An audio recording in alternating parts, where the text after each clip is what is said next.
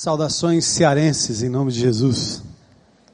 Ontem eu vim lá do Ceará trazer um pouquinho de calor para cá, só o vento e a brisa que ficou lá, né? Depois à noite deu uma amenizada e o cearense sentiu frio, mas deu certo. Muito bom. Muito feliz de estar aqui, privilégio, oportunidade singular. Participei de um evento do Holy Hour e dividir o palco com personalidades, né? Pessoas que hoje estão se tornando nossos super-heróis, né? E, então, estou muito feliz com o privilégio e a oportunidade de ter sido convidado e de estar aqui nessa manhã também, Pastor Pascoal viajando. Eu não, não tive o privilégio ainda de estar com ele pessoalmente, mas o admiro à distância, não só ele, mas o trabalho e tudo aquilo que Deus tem feito através dessa igreja. Nós estamos em Fortaleza, no Ceará, 32 anos, numa comunidade que começou ali com umas 20 pessoas em 1983, um estado e uma cidade onde ser crente era muito difícil naquela época, né? muita perseguição.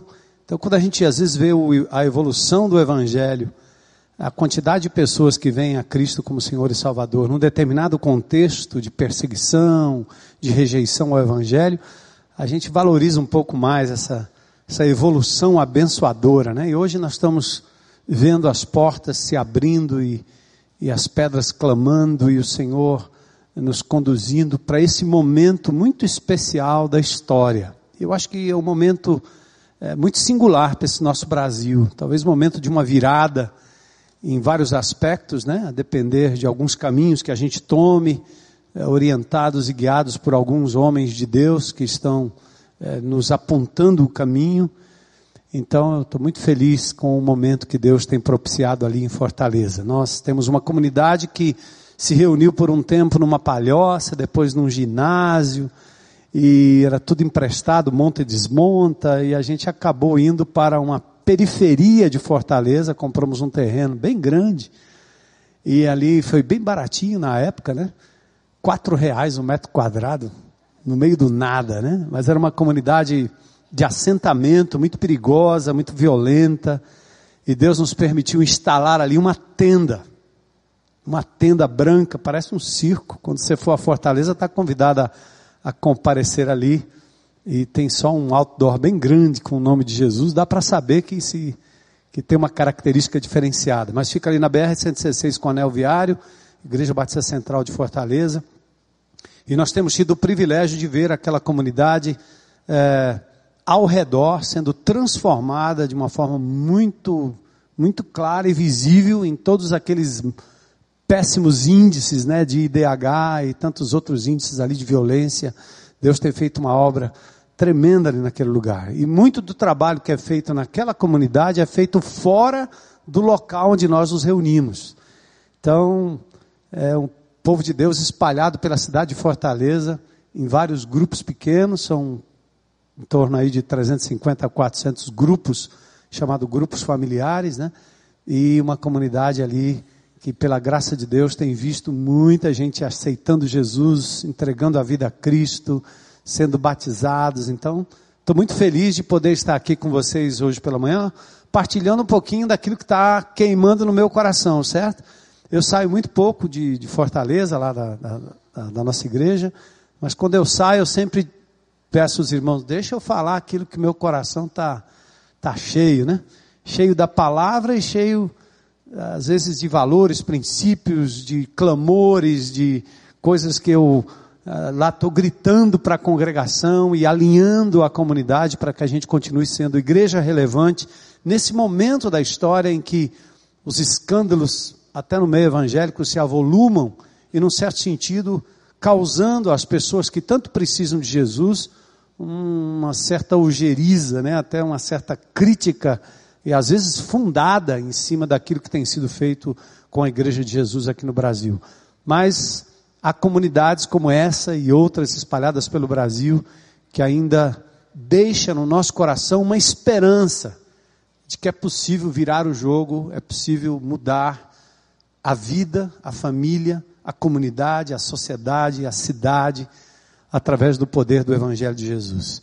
Então eu quero levar vocês para dentro de um texto, né? E nesse texto a gente vai ah, ver alguns valores, princípios, e eu espero que alguma coisa fique aí no seu coração bem marcadinho. Então, essa é a minha oração. Que a sua presença aqui nessa manhã seja um, uma presença de um encontro com o Deus da palavra, à medida que nós examinamos a palavra, e que você saia daqui impactado pelo Senhor Jesus, pela palavra dele, por esse espírito maravilhoso que está em você agora. Se você nos visita aqui também pela primeira vez, que o Senhor encontre um espaço aí no seu coração para você fazer como o, o velho Zaqueu, né? Entra na minha casa, entra na minha vida, né? Mexe com as estruturas, sara minhas feridas, né? Foi assim que eu fiz há 40 anos atrás, um jovenzinho perdido lá no Tucuruvi, na zona norte de São Paulo, filho de nordestinos. Jesus mudou a minha vida e desde aquele tempo eu tenho dedicado ao resgate de outras vidas, como a minha, que foi resgatado pelo poder de Jesus. Marcos, capítulo 2, é um texto conhecido. Eu vou fazer uma, uma leitura aqui desse texto e nós vamos meditar nele. Marcos, capítulo 2, dos versículos 1 a 12. Acompanhe comigo. Alguns dias depois, Jesus voltou para a cidade de Cafarnaum e logo se espalhou a notícia de que ele estava em casa. Atentem aí, em casa. Muitas pessoas foram até lá e ajuntou-se tanta gente que não havia lugar nem mesmo do lado de fora, perto da porta. Enquanto Jesus estava anunciando a mensagem, trouxeram um paralítico ele estava sentado ou sendo carregado por quatro homens.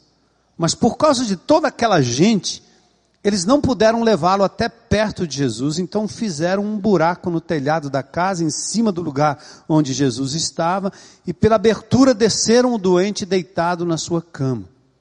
Jesus viu que eles tinham fé e disseram ao paralítico: Meu filho, seus pecados estão perdoados. Alguns mestres da lei que estavam sentados ali começaram a pensar: o que é isso que esse homem está dizendo? Isso é blasfêmia contra Deus. Ninguém pode perdoar pecados, só Deus tem esse poder.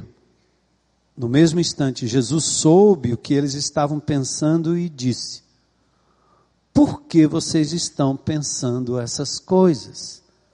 O que é mais fácil dizer ao paralítico? os seus pecados estão perdoados, ou levante-se, pegue a sua cama e ande, pois vou mostrar a vocês que eu, o Filho do Homem, tenho poder na terra para perdoar pecados. Então disse ao paralítico: Eu digo a você, levante-se, pegue sua cama e vá para casa. No mesmo instante, o homem se levantou na frente de todos, pegou a cama e saiu. Todos ficaram muito admirados e louvaram a Deus, dizendo: Nunca vimos uma coisa assim. Que palavra, né?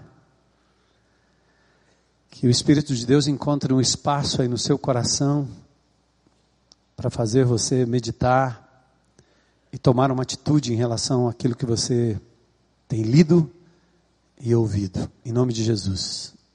Amém. Bom, Jesus estava em Cafarnaum, já no, no, no capítulo anterior, ele ruma, vai em direção a Galiléia, algumas incursões, ele entra na casa de Pedro, cura a sogra de Pedro, e depois ele cura algumas pessoas ali, retira-se para um lugar para orar, para contrabalancear essa coisa do produzir e do permanecer, né? Jesus sabia fazer isso muito bem. Ele atendia às necessidades, mas ao mesmo tempo cuidava de si mesmo, indo para perto do Pai, tendo seu tempo sozinho com o Senhor. Ele estava agora em Cafarnaum, uma das cidades, alguns quilômetros de Nazaré, cidade onde ele fora criado e cidade onde ele também fora rejeitado recentemente. Ele está numa casa, provavelmente na sua própria casa ou na casa de Pedro. A sua fama corria por toda parte.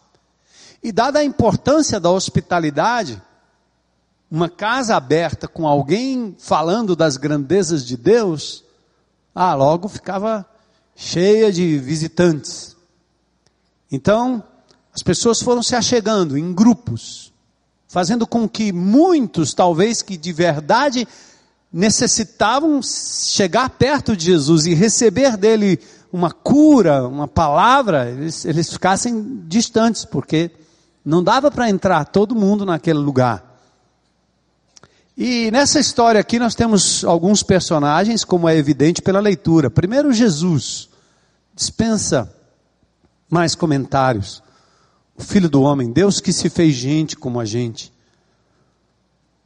Um homem que, ao viver aqui entre nós, trazendo a palavra de Deus, a mensagem de Deus, a cura de Deus, a misericórdia de Deus, não se aliou ao, ao culto, ao templo, aos sacerdotes da época. Jesus não usou nada que o diferenciasse da multidão, a ponto dele às vezes ser confundido e nem notado no meio das pessoas. Tal era a sua simplicidade, tal era a sua empatia com pessoas. Jesus andava pelas ruas e se identificava com a prostituta, com o pagador de impostos, com o sonegador de impostos. Ele comia na casa das pessoas, entrava de casa em casa e ceava com pessoas. E Jesus então é esse personagem poderoso, gracioso, que não está no templo, não está na sinagoga, ele está em casa. Um paradigma interessante para nós do século 21. Igreja pós-moderna, igreja moderna, né? Aí nós temos também um outro grupo de pessoas aqui no texto, que são os escribas e os fariseus. Estes são os doutores da lei, é a casta religiosa da época.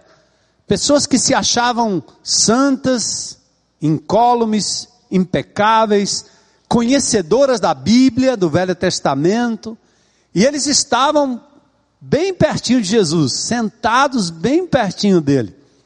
E você imagina que porque eram estudiosos da Bíblia, teólogos, doutores, talvez entre eles alguns seminaristas.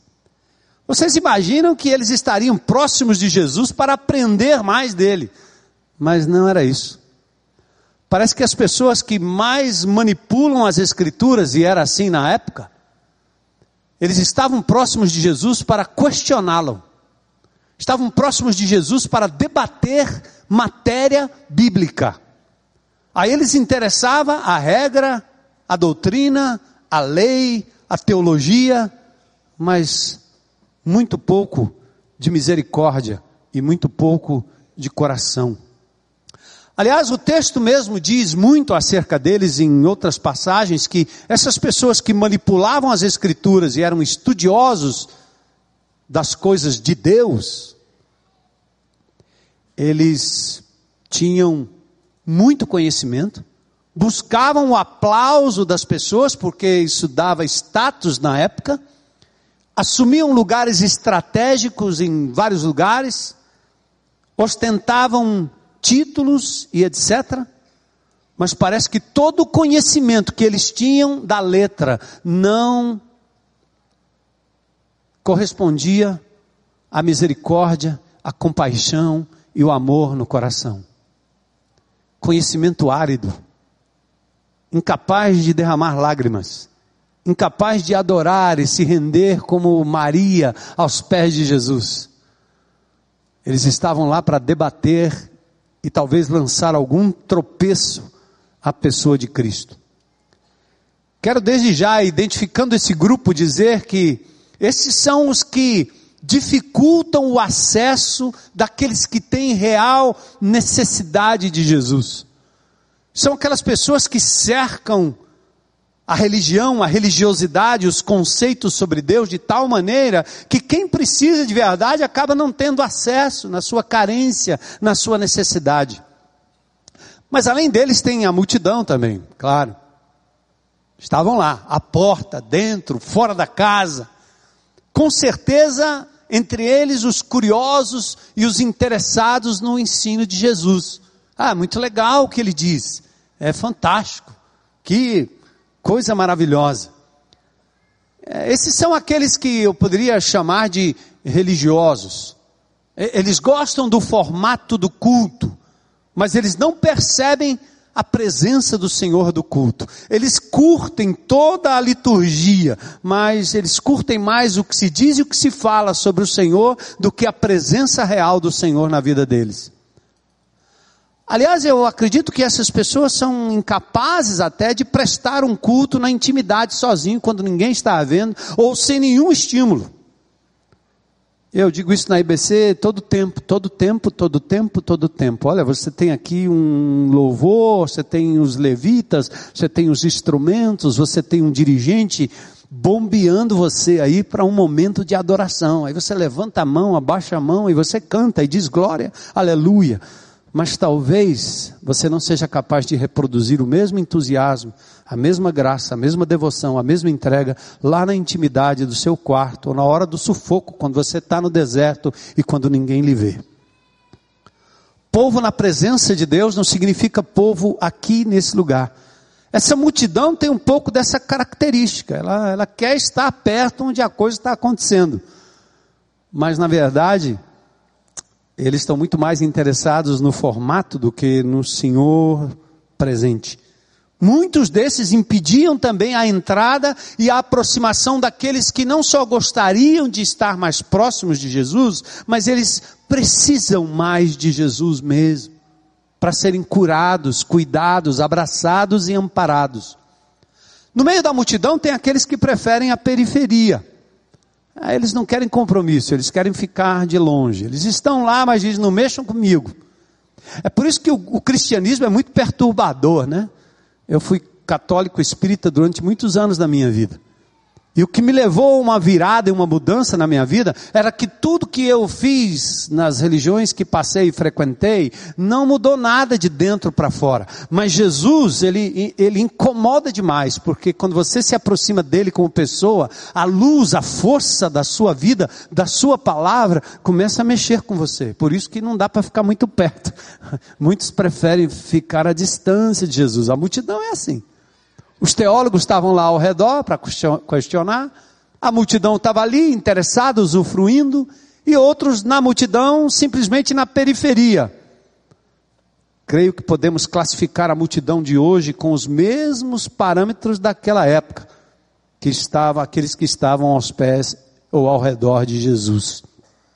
Aos que se envolvem, mas há também aqueles que não se deixam envolver pela missão, pelo entusiasmo, pela adoração, pelo mover real de Deus, dentro e fora dos templos. Mas também tem quatro indivíduos aqui, são os quatro amigos do paralítico. Diferentemente da multidão, eles estão na periferia, eles estão lá fora. Eles querem mais do que informação, eles querem envolvimento. E farão o possível e o impossível para conduzir aquele amigo necessitado até a pessoa do Senhor Jesus Cristo. Eles têm uma característica diferente. E, e, e, me parece a característica daquelas pessoas que foram alcançados pela graça e por isso de graça alcançam aqueles que ainda estão sem a graça. São aqueles que entendem a sua pecaminosidade, o seu estado de perdição, e porque foram alcançados de graça com amor e misericórdia, sem qualquer intermediação, eles são capazes de amar com o mesmo amor. Eles não perderam com o tempo essa noção da graça de Jesus. Por isso estão dispostos a ajudar aquele paralítico carente estes são os que receberam pleno perdão e graça, a graça restauradora. E eles fazem como aqueles leprosos, aqueles indivíduos lá no Velho Testamento. Não é justo que a gente guarde para a gente tanta misericórdia, tanto amor, tanta graça, tanto poder que nós temos guardado para nós. Não é justo. Bom, mas além dos quatro amigos, nós temos o paralítico. O paralítico é esse homem que traz no seu corpo as marcas do seu próprio pecado, seus próprios erros. É, isso é claro, diferentemente do cego de nascença, porque Jesus perdoa os seus pecados e com isso a cura é imediata. É só para entender que das, muitas das nossas doenças, elas são somatizações de escolhas erradas. Que fizemos um dia, ou que nossos pais fizeram, ou mentiras que nós acreditamos, ou expectativas frustradas da nossa vida, quando nós entregamos o nosso coração a um homem, a uma mulher, a um patrão, a um empregado, a um filho, a um pai, a um parente, a um amigo. E aí a vida vai nos machucando e a gente vai chegando todo, todo paraplégico emocional. A paraplegia aqui não tem a ver com um indivíduo que não pode se locomover. Isso é talvez a menor das doenças. A maior doença é a paralisia emocional que nos acomete a todos. Esta da qual todos nós somos vítimas. Então esse é o paralítico. Ele está lá. Ele era um homem que, além do aspecto físico, ele carecia espiritualmente do perdão de Deus. Talvez envolvido nessa espiral de, de, de culpa e vergonha. Você já se sentiu assim? fez algo de errado na vida e se sente absurdamente culpado a ponto de achar que não tem mais solução. Ou então, se você cometeu o erro, alguém lhe estigmatizou e você passa a ter absurda vergonha e acha que não dá mais para voltar. Uma das características do nosso ministério lá em Fortaleza é estar com os presos. Nós temos um ministério forte, um envolvimento grande da igreja em, nos presídios de Fortaleza nas casas também para a reeducação dos menores, casas de recuperação. A própria situação da igreja, a situação geográfica, nos leva a trombar todo o tempo com esse tipo de pessoa.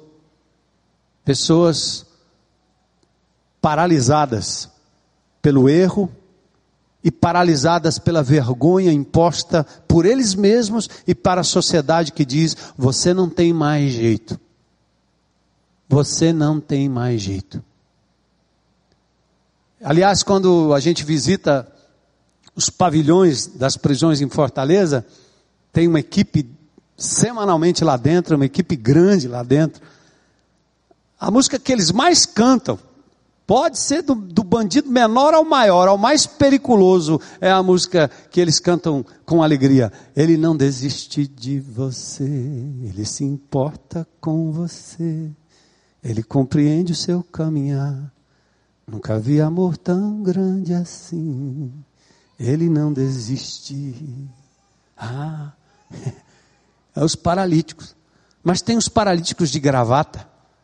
Tem os paralíticos em Brasília, tem os paralíticos em Curitiba, tem os paralíticos no meu condomínio, no seu condomínio, os paralíticos emocionais, pessoas que têm tudo e não têm nada, pessoas carentes do amor de Deus pessoas que estão necessitadas. Gente, eles estão lá tentando chegar até Jesus, mas tem uma casta de teólogos estudiosos ao redor e depois tem uma multidão impedindo que aquele homem ou aquelas pessoas cheguem até Jesus. O paralítico lembra esses distantes da fonte de água viva. Exemplo de pessoas que estão doentes, carentes, nem sempre admitindo a sua falência múltipla do corpo e da alma, eles precisam, mas não querem. Ou ainda não conseguem ter acesso ao poder transformador de Jesus. Bom, vamos para o texto, né?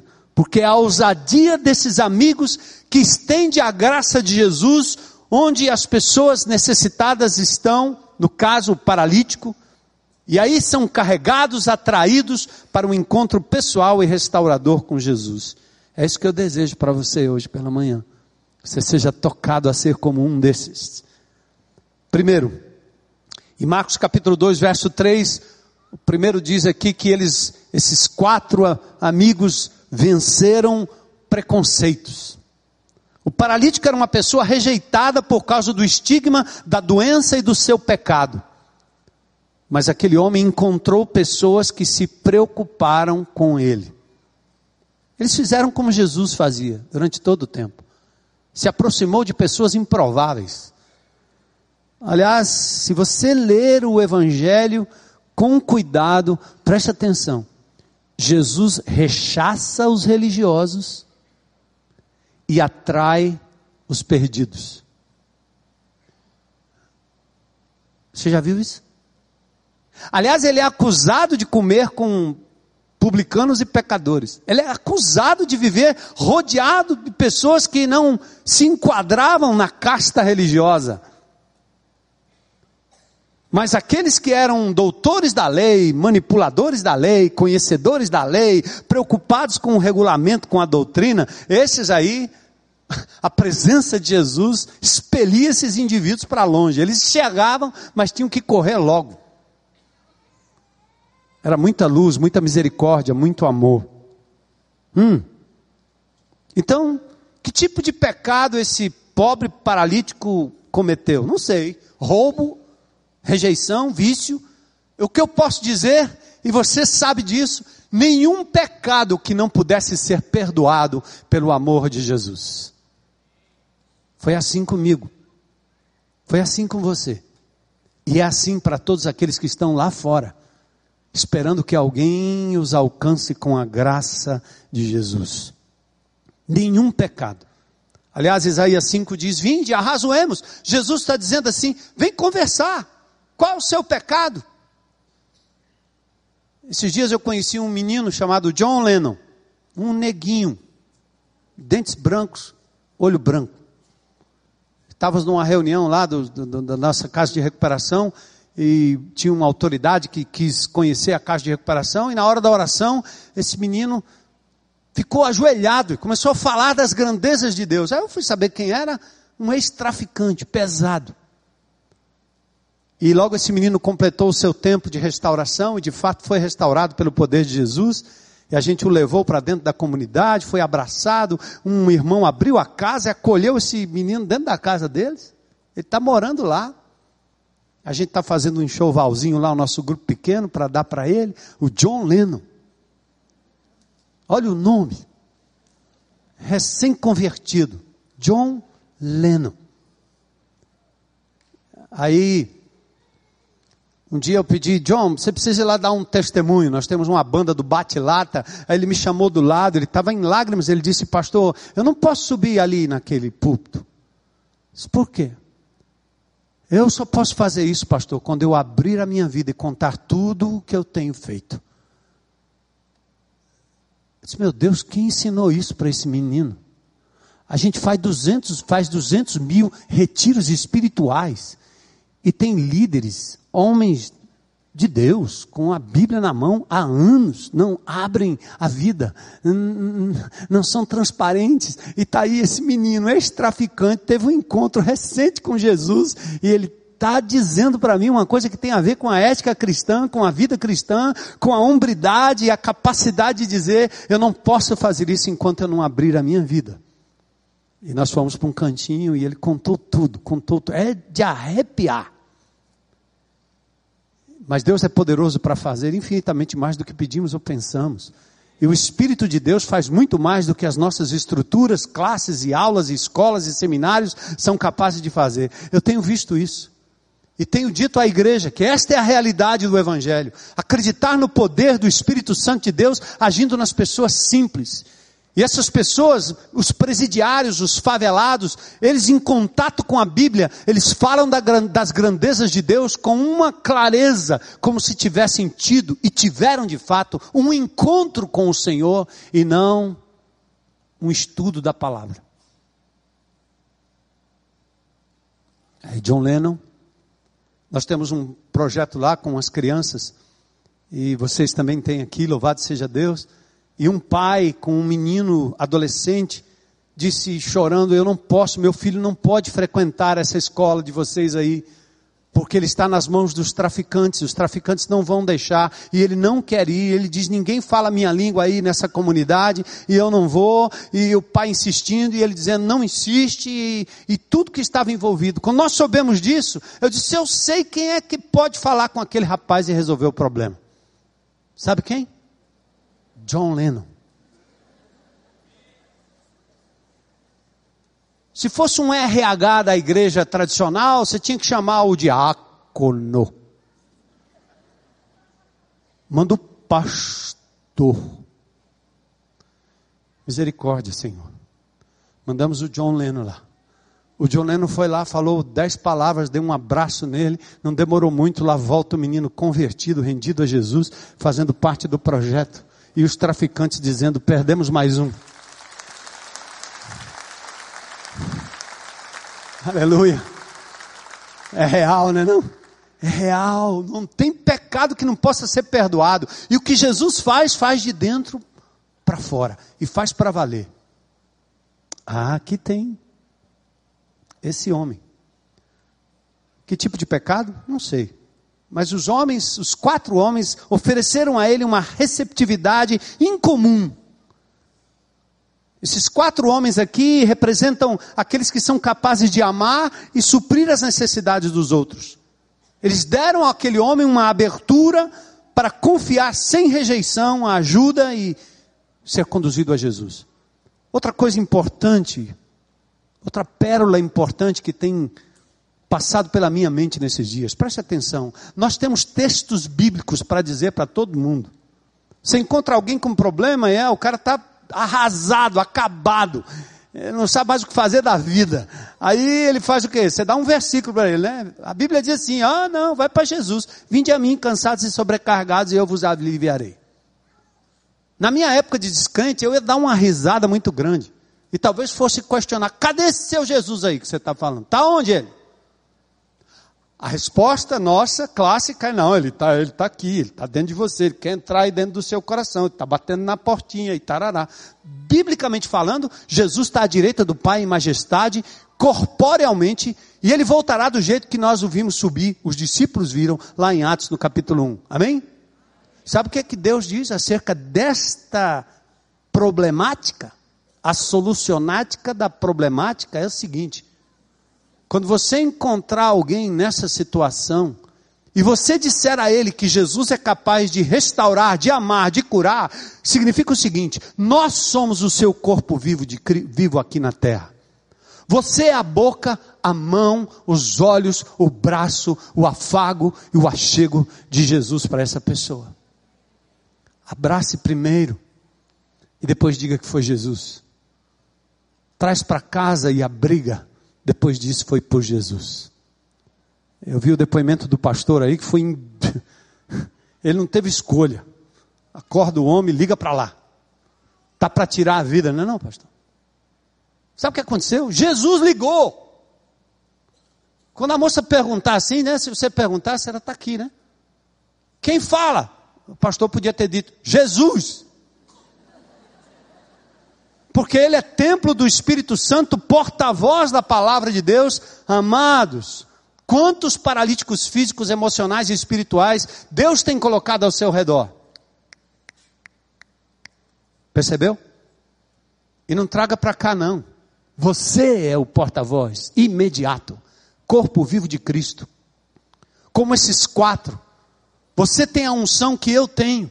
Você tem o mesmo poder que eu tenho. Aliás, eu não tenho poder algum. O poder vem da fonte que é Jesus, que está em mim, que age em mim, através de mim, como age em você. Uma das maravilhas da igreja do Senhor Jesus Cristo é isso. Todos somos sacerdotes, todos somos ministros. Amém? Certamente é o que o seu pastor ensina para vocês. Isso significa o quê? Não tem nenhum guru aqui na frente capaz de fazer qualquer coisa por você que você mesmo não possa fazer clamando pelo nome de Jesus.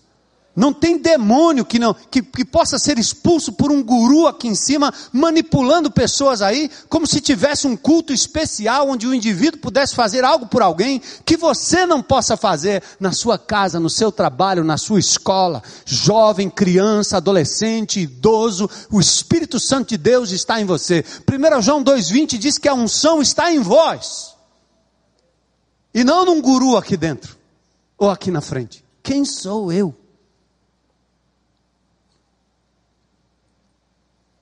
Os quatro homens se dispuseram a amar, porque foram amados. Deus convida cansados e sobrecarregados para que a sua igreja os carregue.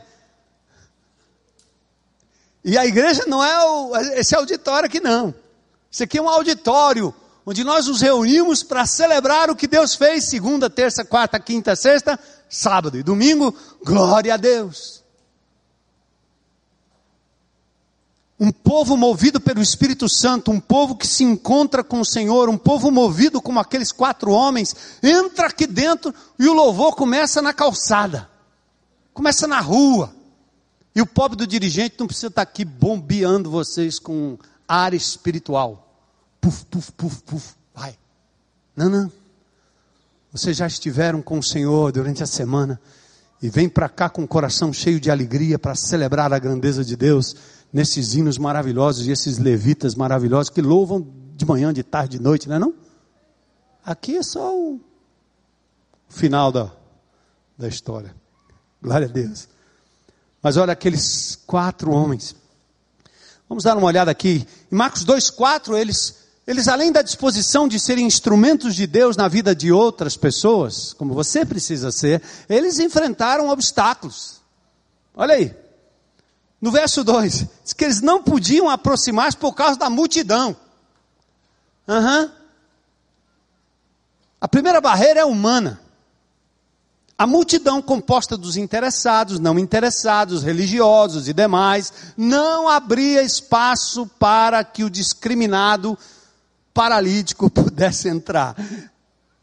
Às vezes nós criamos estruturas dentro da nossa própria comunidade que são estruturas excludentes. Quando você diz, vamos na minha igreja, o cara pensa logo, eu, na minha época de descrente, eu conheci a minha atual esposa, com quem sou casado há 37 anos, ela era uma crente caretinha, daquelas tipo assembleana, calção lá embaixo, e eu jogador de futebol, sambista, pense, da pá virada, guerrilheiro, metida a coisa, andava armado, maior confusão, é aquela mulher, aquela mulherzinha careta, lá no meio, aquela menina careta, dizendo, vá na minha igreja, igreja, você está louca? Um dia eu levantei a gola aqui e disse: Vou lá.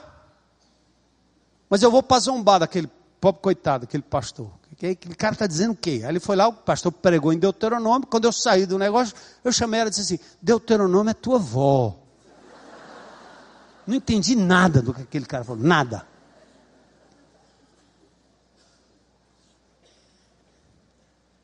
Mas sabe qual foi o impacto maior? A vida dela. E um dia, não sei porquê, eu voltei lá de novo para zombar do pastor, sentei no último banco, botei os pés atrás, aquele homem falava e alguma coisa aconteceu.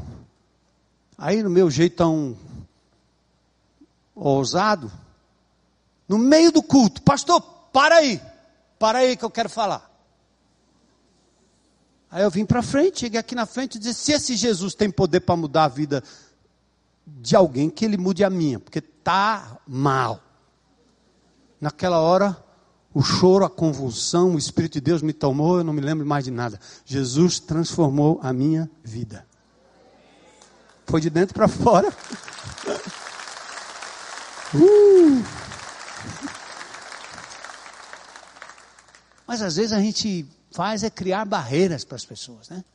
Vem cá, senta aqui, entra aqui. O cara encontra logo na, na porta um pessoal parecendo os centuriões da guarda romana dá um sorriso, mas é meio constrangedor, né? Vem para cá, entra lá. Não, meu irmão, vá onde ele está. Não seja a multidão e não deixe a multidão impedir aquilo que Deus quer fazer na vida das pessoas que estão ao seu redor. Paralíticas emocionais e espirituais. A barreira humana só será removida quando pessoas de coração aberto e de mente não preconceituosa conceberem que Jesus tem uma palavra de restauração para o ladrão, para o solitário, para o viciado, para o corrupto, para o Dirceu e para o John Lennon.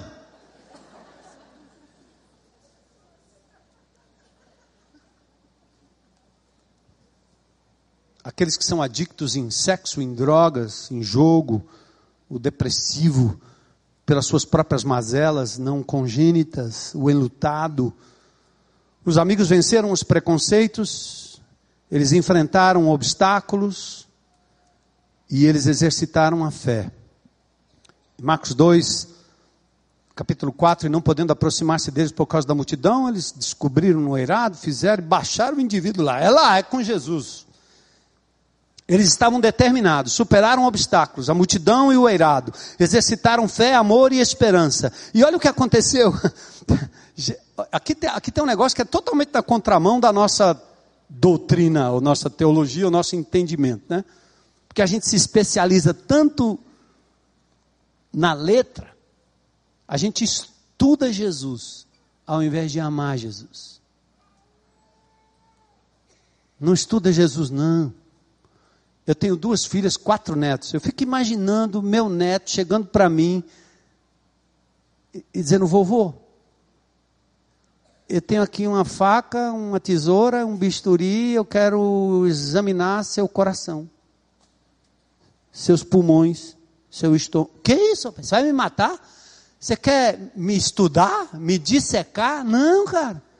Ele nunca fez isso. O que ele faz, ele vem correndo, me dá um abraço me ama e eu o amo. Minhas filhas fizeram assim também.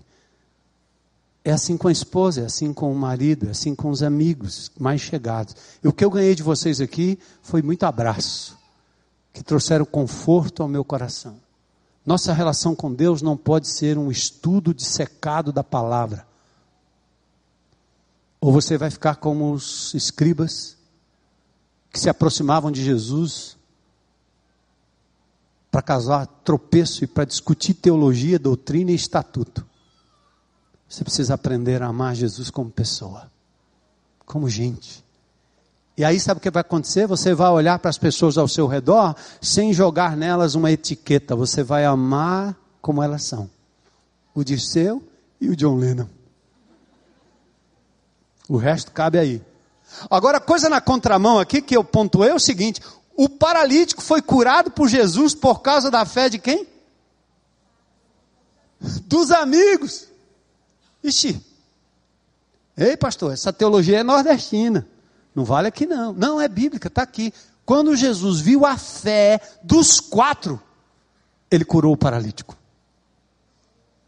A sua atitude, seu coração, a sua intercessão, a sua mão, o seu ombro, o seu braço que carrega, a sua palavra de consolo e conforto, o ouvido que você oferece, é um instrumento que Deus vai usar para curar quem quer que seja que esteja ao seu redor, porque é plano do Pai, é plano dele.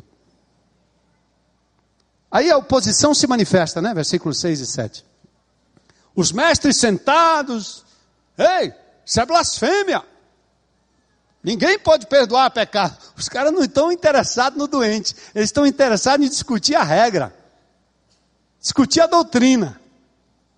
Não estão preocupados com o doente. São os catedráticos da lei, os julgadores de plantão.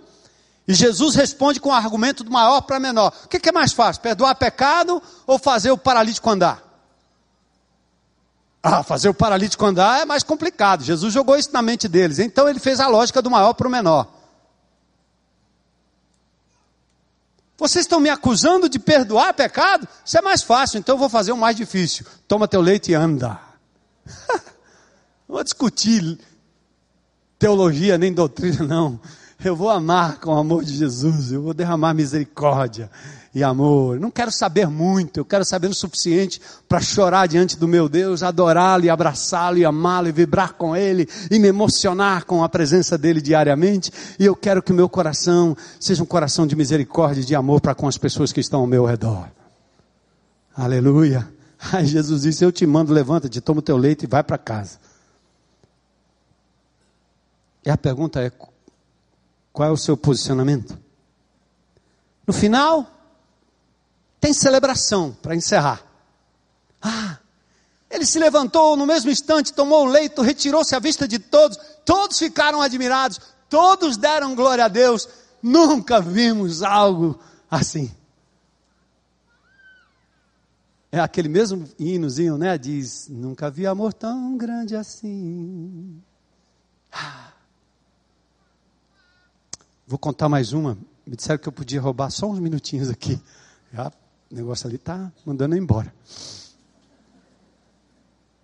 Esses dias, uma juíza, incumbida do, do, Conselho Nacional de Justiça, foi entrar num dos presídios, tinha havido uma rebelião, queimaram coisas lá, maior confusão. E ela veio, inclusive, a mandato da ONU para examinar o que estava acontecendo no presídio em Fortaleza. Doutora Maria das Graças Quental. Mulher muito sensível tentando evitar que as pessoas sejam jogadas para dentro da prisão. Ela chegou lá no presídio aí levou um dos nossos irmãos que trabalha nos presídios, usa uma batinha uma amarelinha do celebrando a restauração lá para nós. Aí só que disseram, não dá para entrar, não dá, não dá, eu quero falar com os presos. Não, não tem condição, o negócio aqui tá louco, vamos sequestrar a gente, vai acontecer loucura. Aí esse irmãozinho que estava lá, junto com mais um outro irmão, eles disseram assim, a gente pode tentar? Pode. Aí quando eles apontaram no corredor assim, que os presos viram a batinha amarela, eles gritaram lá, ei irmão, entra aqui, vem cá irmão. Ei, chega mais. Opa, vocês vieram hoje. Entra aí, traz aí quem você quiser trazer. E eles entraram para dentro dos presídios, da prisão, falaram com cada cela, abriram, entraram. E o poder do Evangelho de Jesus foi na frente fazendo uma barreira, mantendo aquelas pessoas intactas, porque nunca se viu algo assim. Quando agentes do reino de Deus, com aqueles quatro, levam a palavra de Deus em amor, não em forma de sermão, mas em amor, em misericórdia, em perdão, em graça, as portas vão se abrindo e você vai entrando para a glória de Deus. Nunca vimos algo assim. Então, Valeu todo o esforço daqueles quatro homens. Valeu como vale todo o risco. Valeu ter perdido um lugar privilegiado para encontrar um lugar para alguém necessitado. Levanta aí, irmão. Está muito confortável. Coloca outra aí no seu lugar. Vale a pena. Valeu ter perdido. Valeu ter vencido o preconceito, ter dado um santo jeito para a graça se manifestar. Valeu ser um homem aliás, valeu ver como resultado um homem restaurado, carregando aquilo que lhe carregava, dominando aquilo que lhe dominava e se livrando da paralisia que o mantinha distante de Deus e das pessoas. Por isso vale a pena você se adaptar por um tempo, abrir mão por um tempo, saber menos por um tempo, tá bom? Para que a misericórdia brote no seu coração e você se torne um agente de transformação às pessoas que estão imediatamente ao seu redor. Não precisa ir para a favela, não precisa sustentar o cara que está lá no meio da guerra e achar que você está fazendo o que está fazendo. Tem favelado do teu lado, no seu condomínio, no seu escritório, na sua repartição. Favelado espiritual, favelado emocional, paraplégico emocional, paraplégico espiritual, como eu estava quando fui encontrado por Jesus. Você entende isso? Não é obra social, não. São as pessoas que estão imediatamente ao seu redor e Deus está dizendo: levanta meu filho. Eles estão precisando do amor, do meu amor, transmite-a. Nós somos corpo de Cristo, habitados e capacitados pelo poder do Espírito Santo. Então, bora PIB de Curitiba. Vamos? Não para Fortaleza, vocês ficam aqui, certo? Mas vocês habitados, capacitados pelo poder do Espírito Santo. Vamos, igreja, buscar os coxos, aleijados e paralíticos, físicos e espirituais, emocionais também. Vamos apontar-lhes o caminho da restauração enquanto nós mesmos vamos sendo impactados e transformados pela graça do maravilhoso Jesus. Deixa eu dizer uma coisa que eu tenho dito aos nossos grupos pequenos, hoje nós chamamos de grupos de relacionamento. Às vezes nós nos reunimos só um grupo de crentes para ficar contando problema um para o outro. E tem problema que dura a eternidade, vai passar só na glória. Não é não? Porque tem gente que gosta de curtir o próprio problema, que é uma forma dele ser notado, dele ocupar espaço, ninguém mais ouve nada. É o mesmo problema. É suga, suga, suga, suga, suga, e o líder fica botando a mão na cabeça, o que, que eu faço, o que, que eu faço, o que, que eu faço. Presta atenção aí, presta atenção aí. Quando você, que está doendo tanto, está sofrendo tanto, está precisando tanto, se colocar como um instrumento da graça e do poder de Jesus. Presta atenção. Aquela graça que está represada em você, aquela graça aí não é graça, não. Vai estar tá fazendo mal. Mas no momento que você destampar o outro lado e dizer, Senhor, usa-me. Ele vai passar por você, como uma, por, por você como uma água que passa pelo encanamento e sai limpando tudo. Não acumula nada. E você vai ser curado em nome de Jesus. Eu vi uma mulher adoecida por lutas e dificuldades, quando nós fizemos uma, uma ação nessa comunidade em que nós estamos, tem um cantinho lá chamado Pacotê, o lugar em que os traficantes ainda estão lá. E nós fizemos uma ação, levamos 600 rosas lá, e mais de quase 300 pessoas da comunidade entraram ali. E nós saímos distribuindo rosas. Aí lá no canto tinha um, um traficante. E eles estavam lá reunidos, né, de longe, só olhando o movimento. Eu fui lá, dei um abraço num traficante sem camisa, com aquelas motos sofisticadas, todo tatuado. Eu abracei ele, bicho é duro, sabe? Ele não abraça. Mas eu dei um abraço. Eu disse, ô macho velho. É a expressão cearense, né? Lembra de Jesus quando você estiver no sufoco? Ela disse, eu sei que você está no sufoco, já passei por essa aí. Mas Jesus te ama, cara. Você é gente. Como eu sou gente. Olhei nos olhos dele, dei um abraço, fomos embora. Essa mulher angustiada, eu vi essa mulher pegando seus filhos adolescentes, descendo de um super carrão e andando a pé até aquele local, andou por aquelas ruas, e depois eu vi o depoimento, ela disse, pastor, eu saí do outro lado curada, por tudo que eu vi, e da forma que Deus me usou para tocar aquelas pessoas. Fui curada, pastor, eu não tenho problema não. Eu pensei que tinha. Tenho não, pastor, tenho não. Eu quero continuar sendo um instrumento da graça de Deus. Meus filhos viram isso. Eu vi isso. A graça passou por mim e atingiu.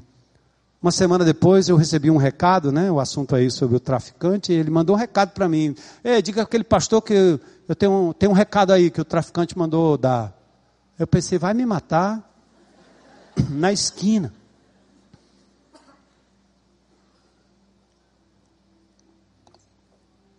O recado era o seguinte, pastor não nos abandone. Não abandone a nossa comunidade. Vem trazer esse Jesus que nos abraça, nos ama, nos cura. Vem, vem. Sai não, pastor. Sai não. E a gente vai. Tem gente assim aí, pertinho de você. Estão de paletó e gravata, os carrões. São simples, são sofisticados, mas são como esses paralíticos. Com qual grupo você tem se identificado? Os escribas? Você é um escriba? Ô irmão, fecha aí um pouquinho.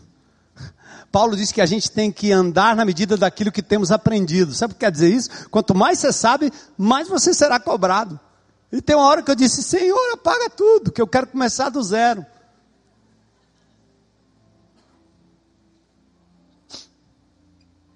Você se identifica com a multidão que está sentada aí? É legal, é tudo bom, tudo bonito, confortável. Mas será que você está sendo um agente do reino de Deus, um paramédico de Jesus, socorrendo pessoas onde elas estão? sem dizer, sai daí, vem aqui, que aqui é o lugar. Não, não, aqui não é lugar, lá é o lugar, e você precisa ir lá. E Deus quer te usar dessa forma. Talvez você seja como um paralítico. Você não está na cadeira de rodas. Mas você sabe das paralisias emocionais, das lutas. Jesus é a resposta. Ou você quer ser como os amigos? Com qual, qual grupo você gostaria de se identificar?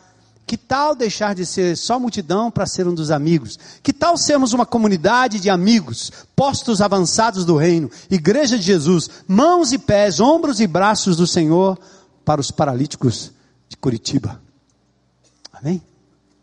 Vocês já têm feito muito e poderão fazer muito mais para a glória de Jesus. Essa é a minha oração. Que você possa ser um farol que brilha à noite. Não? É Uma ponte sobre as águas onde as pessoas não têm como atravessar. Ou estão penduradas em pedaços de madeira como esses refugiados. E você pode ser esse, essa ponte ao arco, flecha que acerta ou acertam o alvo, né? Então que Deus coloque essa disposição no seu coração e Curitiba não vai ser a mesma, seu condomínio não vai ser o mesmo, sua família não vai ser a mesma, sua comunidade não será a mesma. Para a glória de Jesus. Deus abençoe.